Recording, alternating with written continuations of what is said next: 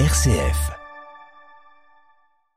Bonjour à tous, rivière en crue, rue inondée, maison délabrée, le Pas-de-Calais a fait face toute la nuit à des pluies, pas aussi forte que prévu, mais le pic est attendu dans l'après-midi. Plusieurs communes ont été évacuées par précaution. Le ministre de l'Intérieur Gérald Darmanin a d'ailleurs annoncé que les écoles de 200 communes seront fermées, ce aujourd'hui en raison de la situation compliquée dans le Pas-de-Calais. L'actualité politique, c'est l'Assemblée nationale qui a rejeté cette nuit la motion de censure de la France insoumise déposée en réplique au 49-3 déclenché par Elisabeth Borne sur la partie dépenses et l'ensemble du projet de loi de Le rejet de cette 24e motion de censure contre la première ministre vaut adoption en première lecture du projet de loi de finances.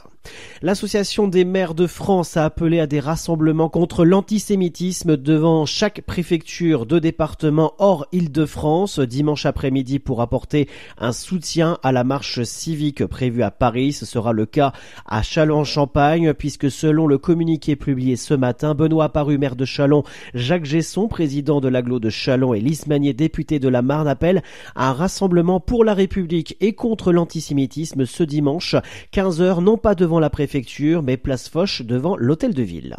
Pendant ce temps, le sixième forum de Paris sur la paix ouvre officiellement ses portes aujourd'hui et jusqu'à demain. Il réunit 25 chefs d'État en tout et il inclut cette grande conférence humanitaire qui a eu lieu hier et qu'Emmanuel Macron a dû ajouter à la dernière minute au programme, au menu donc de ce forum changement climatique, cyberspace, ce grand concert international entend créer les conditions d'une paix mondiale.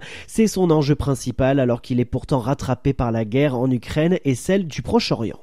Et au Proche-Orient, justement, des milliers de civils palestiniens ont une nouvelle fois fui le nord de la bande de Gaza, où les bombardements et les combats entre l'armée israélienne et le Hamas font rage, au moment où des pourparlers pour une trêve humanitaire ont lieu à Doha. Ce matin, Paris 2024 a dévoilé le parcours du relais de la flamme paralympique qui traversera 50 villes sur 4 jours de relais du 25 au 28 août prochain. Le 26 août 2024, Troyes et Châlons-Champagne seront ville-étape. Ce grand moment donnera lieu à une véritable fête populaire avec des initiations au sport paralympique, des activités pour les enfants et les familles. Je cite, nous sommes fiers d'accueillir à Troyes et dans l'Aube la flamme olympique qui témoigne de l'engagement des collectivités dans la valorisation du handisport. Cet événement sera une belle fête populaire qui participera et participera à faire de 2024 une année sportive, a déclaré le maire de Troyes François Barouin ce matin sur les réseaux sociaux. À Châlons-Champagne, la ville, en partenariat avec l'UCIA, les vitrines de Châlons, souhaite encourager l'achat local et soutenir les commerçants de la ville grâce aux chèques cadeaux bonifiés en version print ou dématérialisés. À partir d'aujourd'hui jusqu'au 3 décembre, il est possible de les acheter sur le site acheterchalon.fr ou au point de vente physique organisé au messes des entrepreneurs à Châlons-Champagne.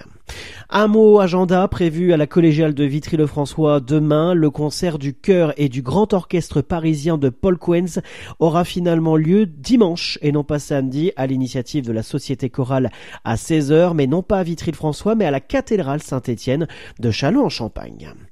Midi 4, fin de ce flash. Tout de suite, intéressons-nous au festival de la photo animalière et de nature à six jours de son ouverture avec notre invité du jour, Christophe Pereira, au micro de Gérald Gaillet.